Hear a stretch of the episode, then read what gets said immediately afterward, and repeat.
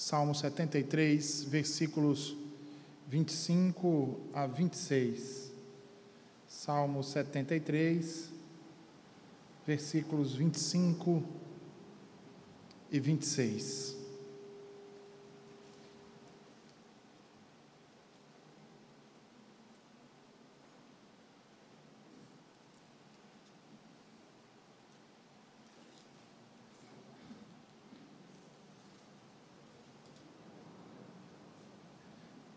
Versículo 25.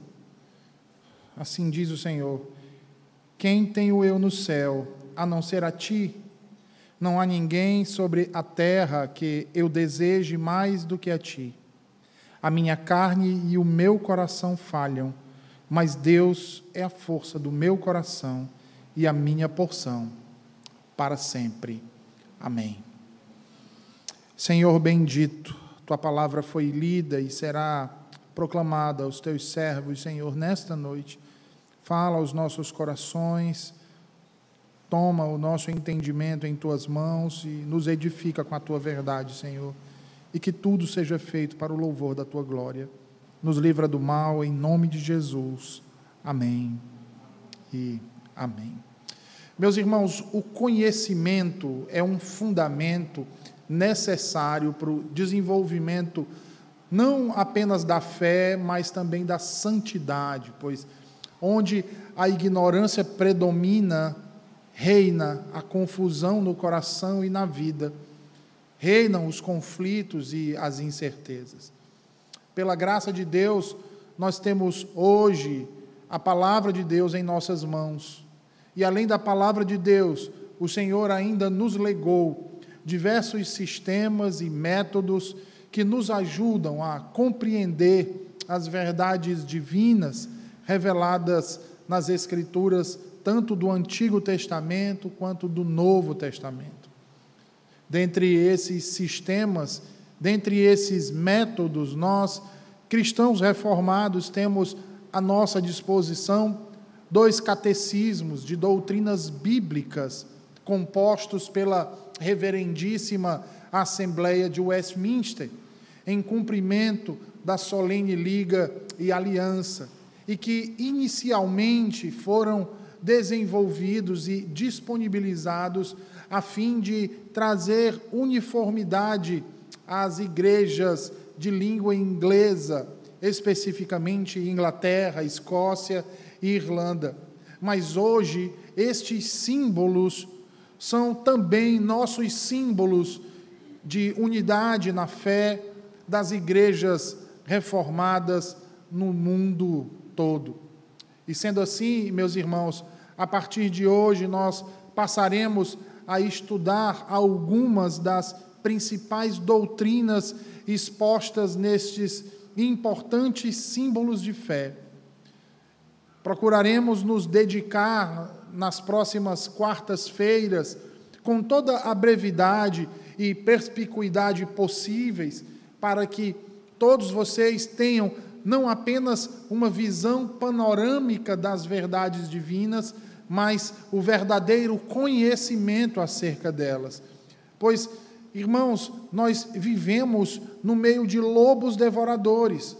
Nós temos vivido em um período de muita confusão e de muitas dúvidas acerca da verdade, exatamente pelos falsos ensinos e as pérfidas interpretações, não somente das Escrituras, mas também dos nossos símbolos de fé.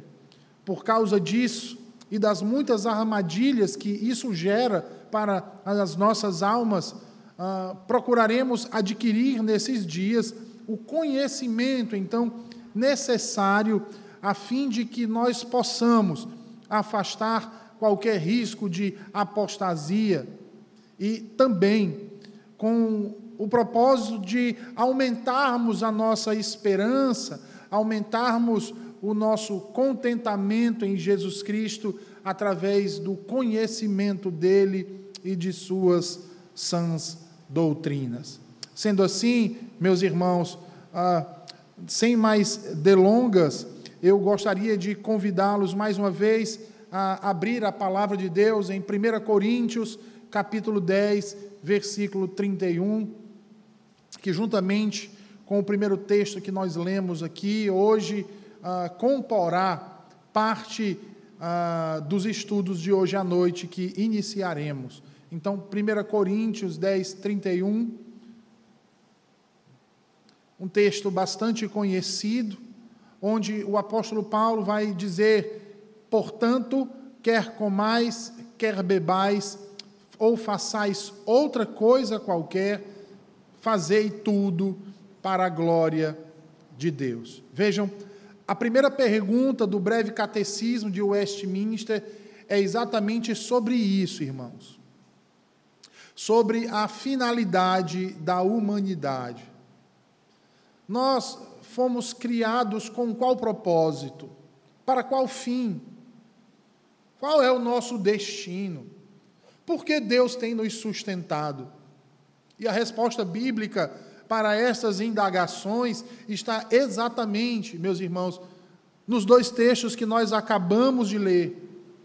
Se nós nos lembrarmos, no primeiro texto que nós lemos, nós temos aqui o, o objetivo principal das ações humanas, que é a glória de Deus. Esse é o fim para o qual tudo o que pensamos, tudo o que falamos ou tudo o que fazemos deve procurar atender. Este é o ponto ou centro comum no qual todos devem se encontrar. Se nós também lembrarmos que, em extensão a isso, dessa verdade, nós também percebemos que não apenas algumas de nossas ações, mas todas elas e de qualquer tipo contribuem para que assim então vivamos, para que assim então procedamos. Todas elas devem ser direcionadas para esse fim. Este, então, é o principal dever do homem. Se nós nos lembrarmos no texto que nós lemos, no Salmo de número 73, ah, nós também vimos, meus irmãos, que ali o salmista nos ensina que a única felicidade verdadeira se encontra no desfrutar do próprio Deus. O salmista toma Deus por e em vez de tudo, para que somente nele a sua alma ache descanso, para que somente ele a sua alma ache repouso. E aí notem que a razão para esse encontro com a paz a razão para esse encontro com esse descanso é exatamente, em primeiro lugar, o preenchimento do vazio que há no coração de toda criatura que descende de Adão, tanto no corpo quanto no espírito, através de uma ação do Deus vivo. Em segundo lugar, temos a plenitude e a suficiência de Deus e isso nós perceberemos que é ampliado pela eternidade nela, como nossa porção para todo o sempre. E sendo assim, vejam que de ambos os textos segue-se então a doutrina original e que é tão bem resumida na pergunta 1 do breve catecismo, que tem como resposta que o fim principal do homem é glorificar a Deus e desfrutá-lo para sempre. Estudaremos então, meus irmãos, essa primeira grande verdade em duas partes. Uma parte que se inicia hoje aqui, nesta quarta-feira, e, e, que nós concluiremos essa primeira parte na próxima quarta-feira. E assim, nas últimas duas quartas-feiras do mês de dezembro, nós trataremos dessa segunda parte e avançaremos para as posteriores. Na primeira parte, nós vamos tratar da glória que é devida a Deus, como fim principal do homem. Nós vamos procurar entender qual a natureza dessa ação, ao que ela diz respeito, qual a sua extensão e por que devemos fazer isso. Então, procurando compreender a, a natureza dessa ação, ou seja, a, a atitude de glorificação, ou melhor, o ato de glorificar, nós temos que tal ato diz respeito à ação de tomar ou de declarar algo glorioso. E nesse sentido, percebam que apenas Deus é quem glorifica algo de fato. Por exemplo, é o Senhor quem torna homens ou anjos gloriosos.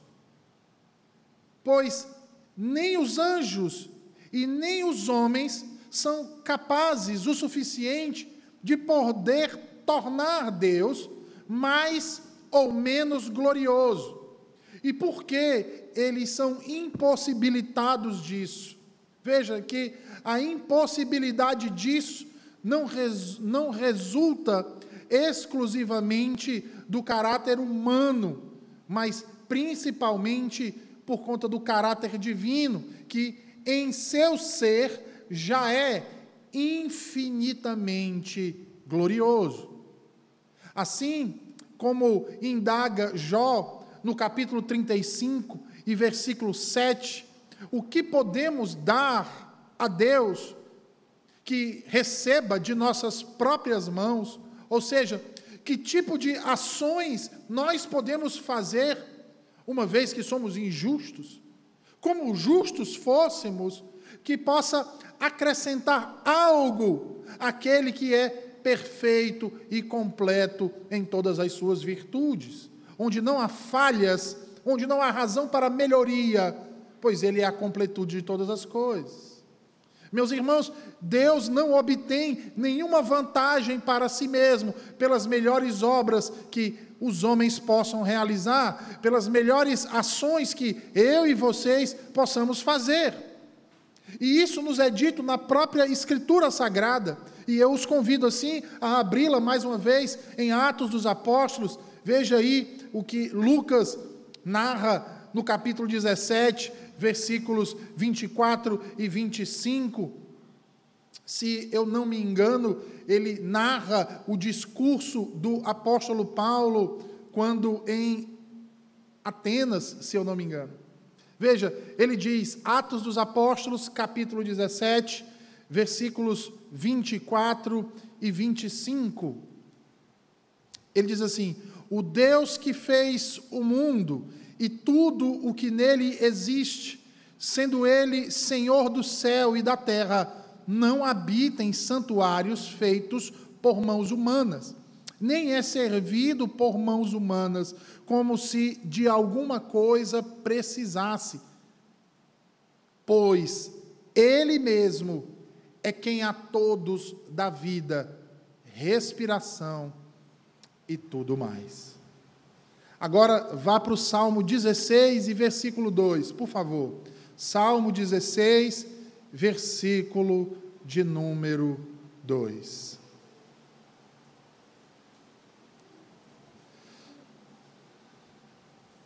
Salmo 16, versículo de número 2.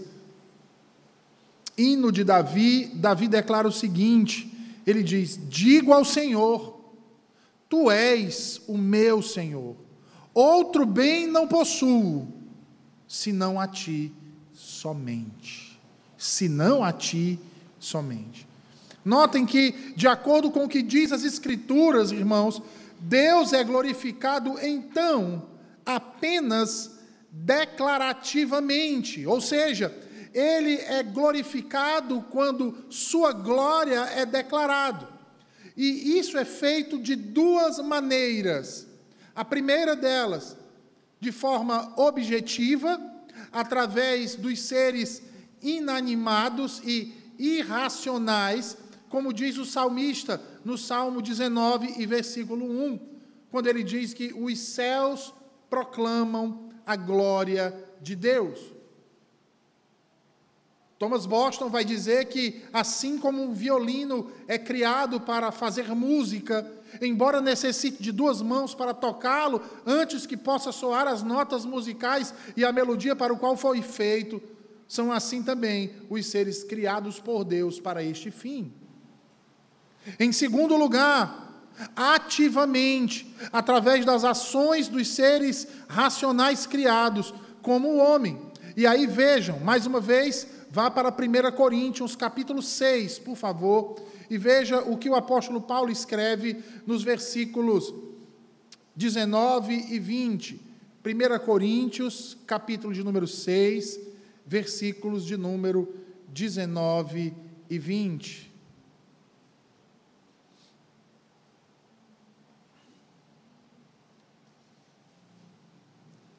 Primeira Coríntios 6, versículos 19 e 20. Paulo diz assim: Acaso não sabeis que o vosso corpo é santuário do Espírito Santo, que está em vós, o qual tendes da parte de Deus, e que não sois de vós mesmos. Agora veja o que ele fala no versículo 20: Porque fostes comprado por preço. Agora, pois, glorificai a Deus no vosso corpo. Agora, pois, glorificai a Deus no vosso Veja, na doutrina passada, nós falamos acerca dessa teologia acerca do corpo humano, que muitos de nós têm reputado como sendo irrelevante e sem significado. No entanto, irmãos, não é isso que a Bíblia nos diz. Não é isso o que as Escrituras nos ensinam. Você que acha que o corpo pertence a você, você que acha que a alma é sua, você que acha que tem liberdade ou autonomia para fazer o que bem quiser e o que bem entende. Não é isso que as Escrituras nos ensinam. Ao contrário, as Escrituras não nos ensinam que somos senhores de nós mesmos. Na verdade, o homem, ou ele pertence a um, ou ele pertence a outro, mas nunca ele pertence a si mesmo. Ou o homem pertence ao diabo, estando acorrentado à morte e ao pecado, ou ele pertence a Deus, sendo livre para viver para a glória de Deus. Meus irmãos, e viver para a glória de Deus diz respeito a declarar a sua glória, diz respeito a honrar a Deus, e não apenas com a nossa mente, e não apenas com os nossos lábios, e não apenas com o nosso coração, mas com todo o nosso ser. De modo que quando eu procuro fazer isso apenas de um modo ou de outro, ou apenas com os meus lábios, ou apenas com o meu com parte do meu coração, ou apenas parcialmente em minha vida, quando aos olhos dos outros, a minha atitude não é outra a não ser uma atitude manca e inaceitável diante de Deus. E por que nós dizemos isso, irmãos? Porque a natureza da glorificação de Deus, ela é espiritual e procede do coração. Deus deve ser glorificado né, pelo nosso entendimento, pela nossa razão, pela nossa inteligência, que eleva a glória em que a Escritura o estabelece nutrindo no mais profundo do nosso ser uma autoestima e acima de todas as outras pessoas ou coisas relacionadas à sua pessoa. Veja o que o salmista diz no Salmo 73, versículo 25. Abra sua Bíblia aí, Salmo 73, versículo 25.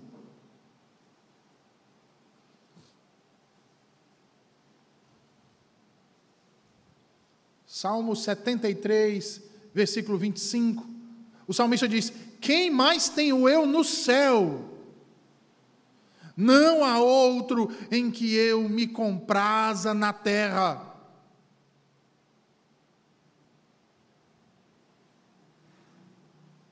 Eu pergunto a você: no que você tem se dedicado? Qual tem sido a razão do seu deleite em sua vida? Tanto no céu quanto na terra. Qual a razão da sua verdadeira felicidade? O que te faz feliz?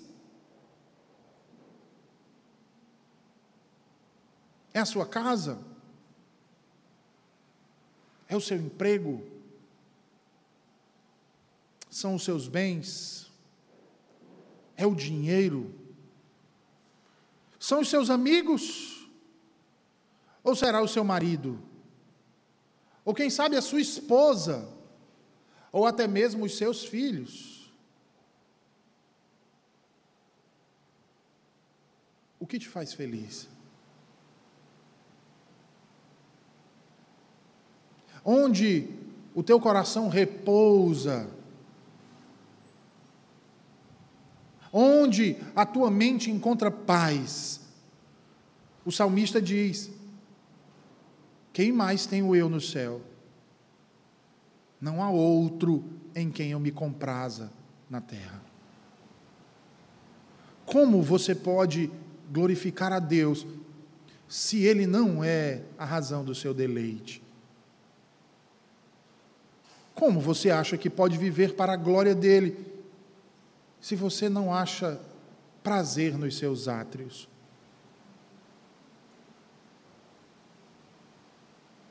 Será que você o conhece o suficiente? Ou será que você apenas ouviu falar? Será que houve um conhecimento experimental, como diz o doutor Joel Bick?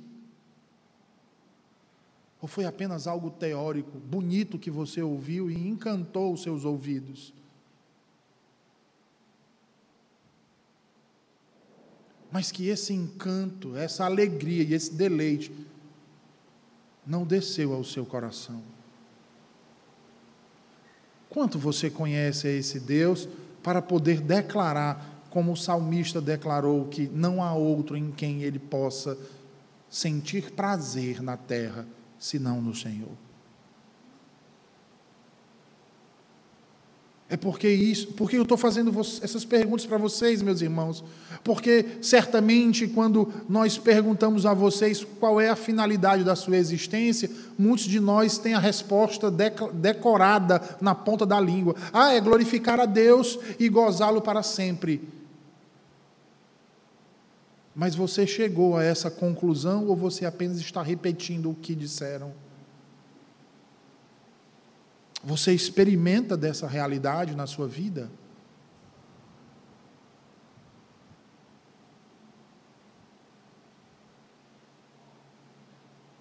Entendo, irmãos, que se não conhecermos a Deus verdadeiramente, jamais poderemos viver para a Sua glória, jamais poderemos achar deleite nele.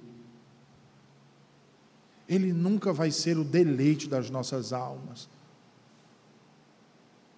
sempre vão haver outras coisas à frente dele.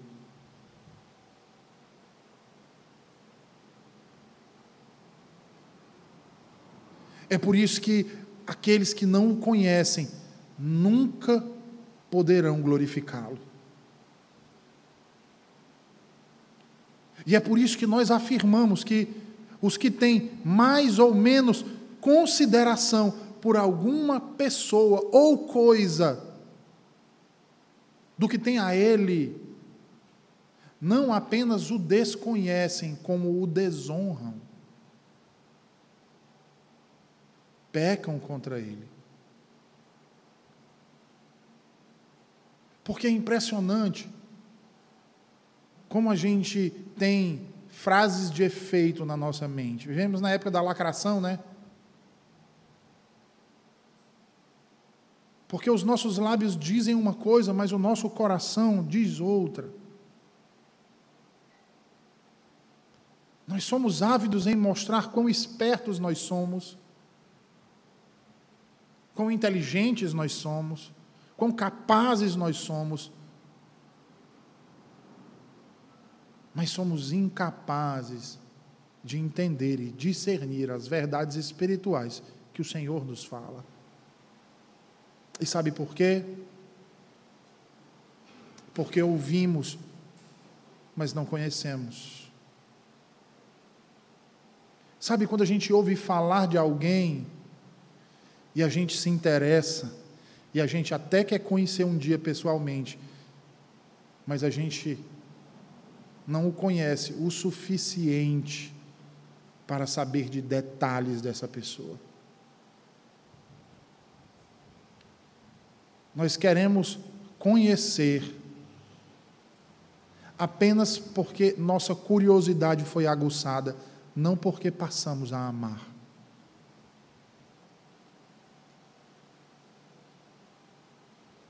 Nós glorificamos a Deus, irmãos, por nossas vontades.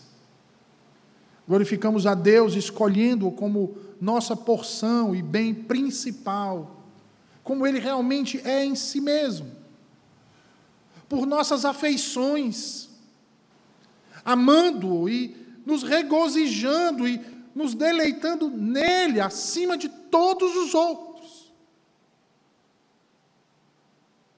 Será que é assim que nós temos agido? Ou será que a nossa alegria está em nós mesmos? Veja, abra sua Bíblia no Salmo 50, por favor. Salmo 50, versículo 23. Veja o que diz o salmista. Salmo 50, versículo 23.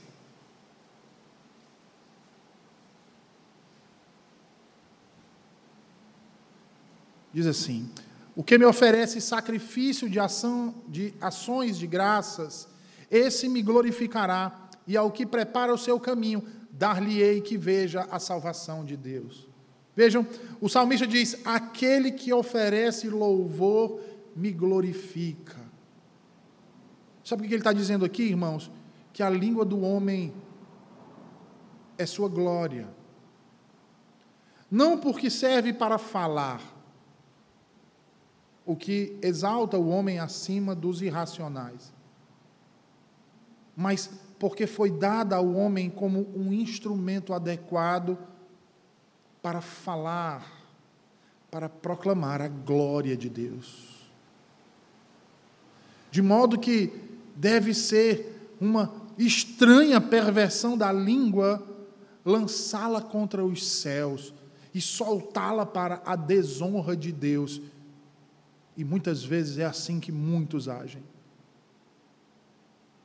murmurando daquilo que Deus tem dado, reclamando constantemente da vida, do marido, da esposa, dos filhos, dos irmãos, da igreja, da vida. É isso que você chama de viver para a glória de Deus. Uma vida de lamento e murmúrio.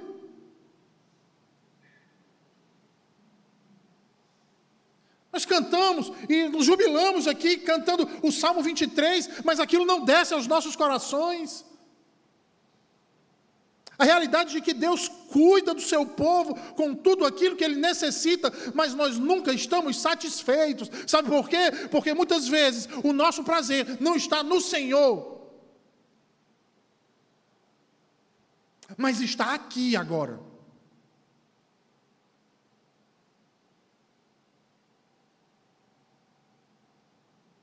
Está no regozijo das obras da carne.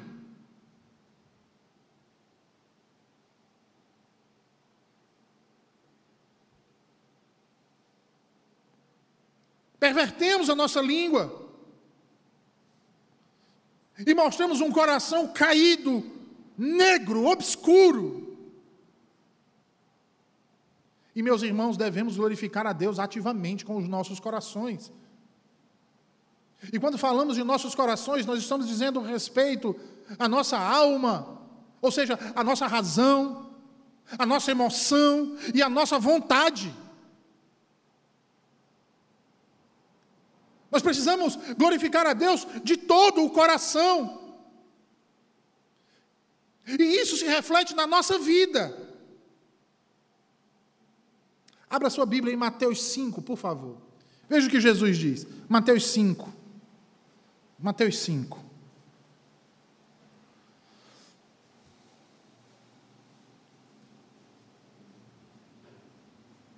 Mateus 5, veja aí os versículos 14 a 16. Mateus 5, versículos 14 a 16. Jesus diz assim: Vós sois a luz do mundo. Não se pode esconder a cidade edificada sobre um monte, nem se acende uma candeia para colocá-la debaixo do alqueire, mas no velador, e alumia a todos os que se encontram na casa. Assim, veja, assim brilhe também a vossa luz diante dos homens, para que vejam as vossas boas obras e glorifiquem a vosso Pai que está nos céus. Vou repetir o versículo 16. Assim brilhe também a vossa luz diante dos homens, para que vejam as vossas boas obras e glorifiquem a vosso Pai que estais nos céus.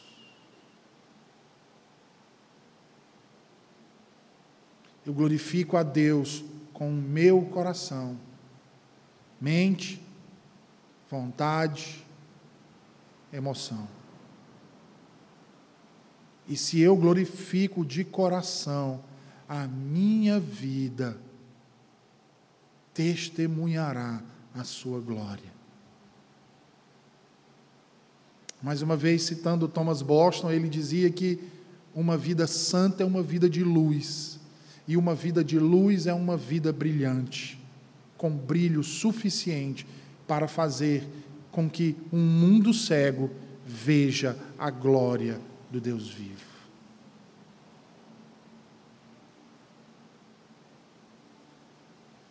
O contrário disso, irmãos, que é uma vida de pecado, que é uma vida de irreverência, que é uma vida de rebeldia, que é uma vida de dureza de coração e incredulidade, não brilha, não resplandece, mas obscurece a glória de Deus.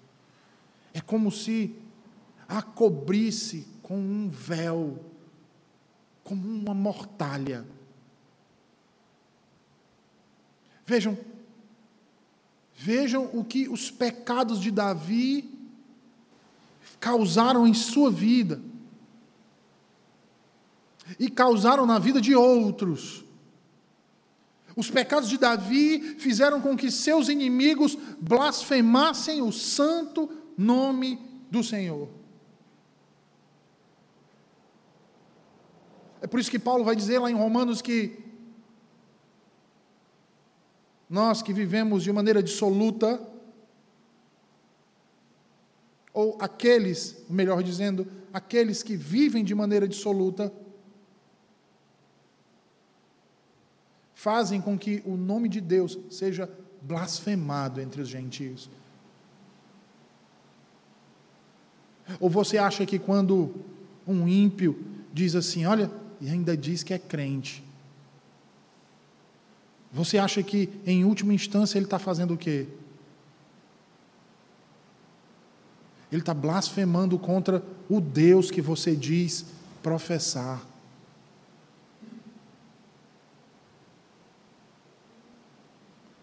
E aí eu pergunto: como você tem vivido ultimamente?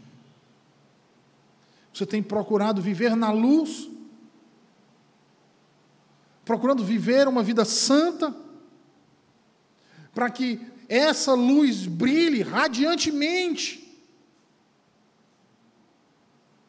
de modo a fazer com que os cegos enxerguem a glória de Deus na sua vida. É assim que você tem vivido? Ou será que você tem vivido de modo a fazer com que os homens blasfemem contra Deus.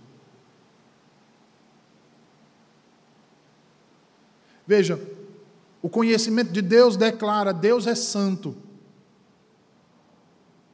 Você tem procurado ser santo?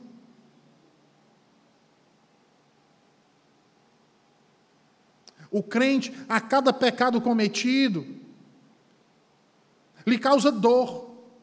Lhe causa dor porque ele olha para o Deus vivo e diz: Meu Deus é santo, ele é imaculado e eu pequei contra ele, eu pequei contra a honra dele, eu não glorifiquei o seu nome, eu não fiz a sua luz resplandecer. A ele que tanto me amou. É assim que você tem se sentido? Ou isso nem passa pela sua cabeça? Na sua infidelidade Quando nós dizemos, o Senhor Jesus Cristo é o nosso sumo sacerdote, intercede dia e noite por nós, e você tem lembrado dele dia e noite? Será que quando o seu coração, a sua velha natureza, pulsa os desejos de iniquidade, você tem lembrado do que ele fez por sua causa? Ou isso não passa na sua cabeça?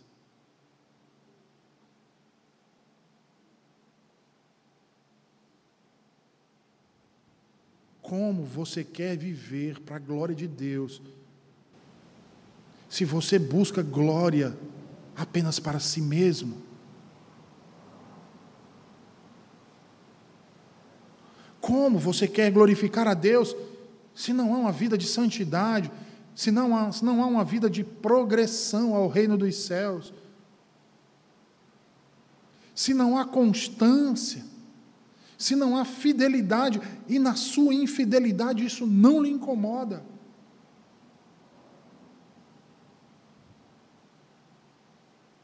Ao passo que você já nem se importa se vão lhe criticar, como tem muitos aí que colocam nas redes sociais. Eu não estou nem aí para o que os outros falam de mim. Deveria estar. Você que professa ser cristão, que carrega o nome de Jesus Cristo, deveria se preocupar.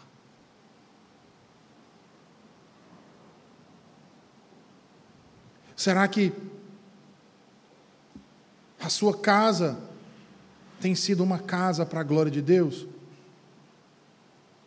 Que se um estranho entrar na sua casa, ele vai ver a harmonia do seu lar, sua com a sua esposa, sua com o seu marido.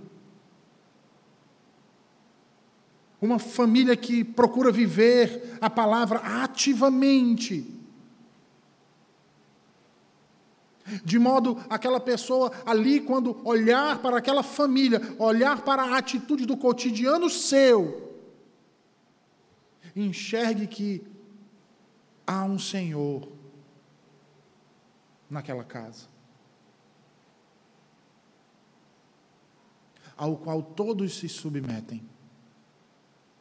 E se submetem não por medo, mas por amor. E esse amor é tão vívido que ele reluz de tal forma que até os cegos podem contemplar? Ou será que é justamente o contrário? Será que aquelas pessoas que se aproximam da sua casa, ao invés de enxergarem a glória de Deus sobre a, sobre a sua família, têm enxergado justamente o contrário? E têm saído abastecidos com palavras vãs e pensamentos frívolos, blasfemos contra o Deus vivo. Irmãos, nós precisamos de parar de viver um cristianismo de conto de fadas. Nós temos que parar de viver um amor que não sai de um mero pensamento. Nós temos que parar de achar que só o que importa é o coração. E aí nós somos tão hipócritas, que a gente diz assim: não, mas Deus sabe as minhas reais intenções. Hipócrita!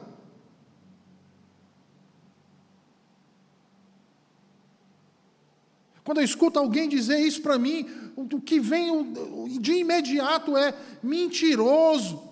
A pessoa que diz isso, o que ela está querendo é a glória para si mesma. Ela só não tem é a ousadia de dizer isso descaradamente e abertamente.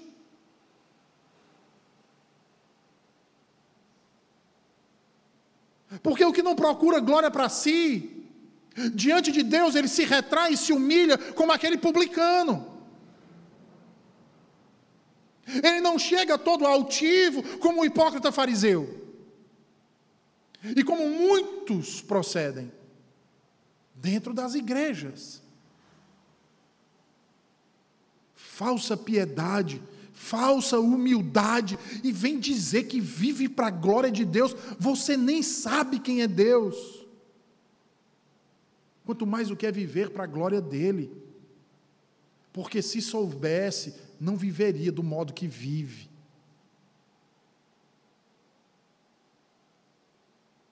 Você quer ver uma prova disso? Você já prestou atenção?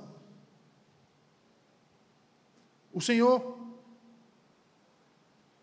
separou um dia em sete. Um dia em sete. Mas quando a gente está atribulado, a primeira coisa que a gente corta são as coisas da igreja. Porque parece que a igreja toma todo o nosso tempo.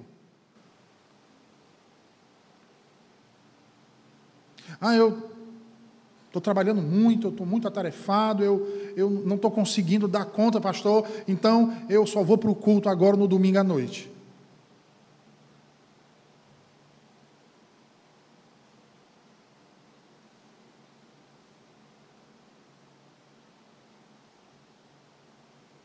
Aí no final de semana seguinte, tá lá a foto. E aí eu vou falar, né? Tá lá a foto em Bariloche, na Argentina. Tempo para Deus não tem, mas para fazer outras coisas não, não falta tempo.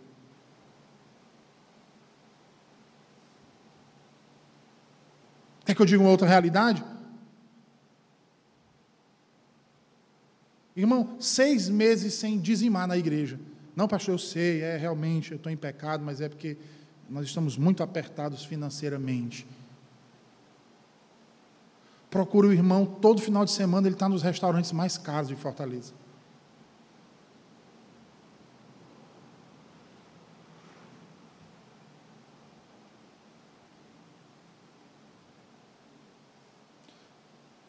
Ah, não, pastor, eu não. Eu sabe, sabe como é, né? Eu estou passando por problemas, né? Então, assim, eu estou muito desmotivado, eu estou. Primeira coisa que ele faz é o quê? Se afasta da igreja como se se afastar de Deus resolvesse problema. É o contrário, ao invés de se achegar, ele se afasta. E ainda diz assim: não, mas não se preocupe, não, pastor, porque está tudo bem, viu? Todo dia eu faço meu devocional. Deixe de ser hipócrita, não existe cristianismo sozinho.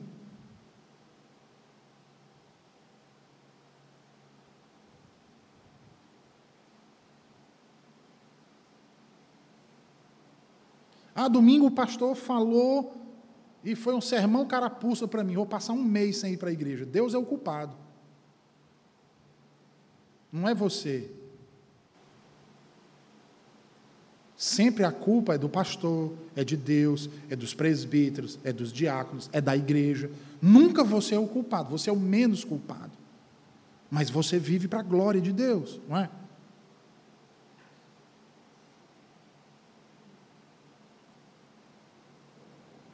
Vive para a glória de Deus. De que Deus?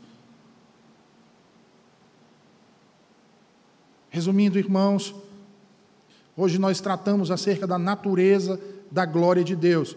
A natureza dessa glória é uma natureza espiritual, como nós vimos. Procede do espírito.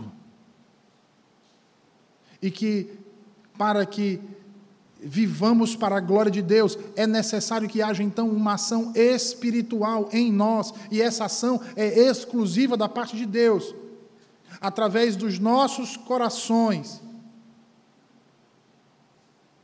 de modo que razão, emoção e vontade procuram glorificar a Deus. E isso é nitidamente demonstrado na nossa vida prática, útil, no nosso dia a dia. Então, se queremos viver para a glória de Deus, nós precisamos entender que, em primeiro lugar, isso é uma atitude espiritual, é uma atitude da nossa alma, do nosso coração, e que deve ser refletida na nossa vida, de modo que a luz que irradia sobre nós brilhe tão intensamente que os cegos, ímpios, enxerguem o poder de Deus e o amor glorioso dedicado a nós para o louvor de seu nome. Hoje nós paramos por aqui e daremos continuidade na próxima quarta-feira para aprendermos sobre o que é viver para a glória de Deus. Vamos curvar as nossas cabeças nesse momento e orar ao Senhor. Oremos. Senhor Deus bendito, maravilhoso é o teu nome ah, te louvamos e te bendizemos por tão importante doutrina, Senhor, pois necessitamos de conhecer a Ti verdadeiramente, Senhor, mais, sempre mais de Ti, Senhor, para vivermos de modo a glorificar o Teu santo nome e, ao conhecermos a Ti, nos deleitarmos em Ti, porque Tu és o Deus único, vivo e verdadeiro, por Tua graça a nós, pecadores indignos, por tuas promessas e por nosso Senhor Jesus Cristo. Portanto, Senhor, abre o nosso entendimento e nos faz guardar toda a tua verdade e que a tua verdade transforme os nossos corações, para que o teu evangelho não fique apenas a rodear os nossos pensamentos, Senhor, mas que desçam para o nosso corpo para os nossos braços, as nossas pernas, de modo a vivermos verdadeiramente para o louvor do Teu santo nome. Nos livra do mal, Senhor. Nos leve em paz para, os, para as nossas casas e nos dá um fim de semana de alegria na Tua presença. Em nome de Jesus. Amém. E amém. Meus irmãos, lembrar a todos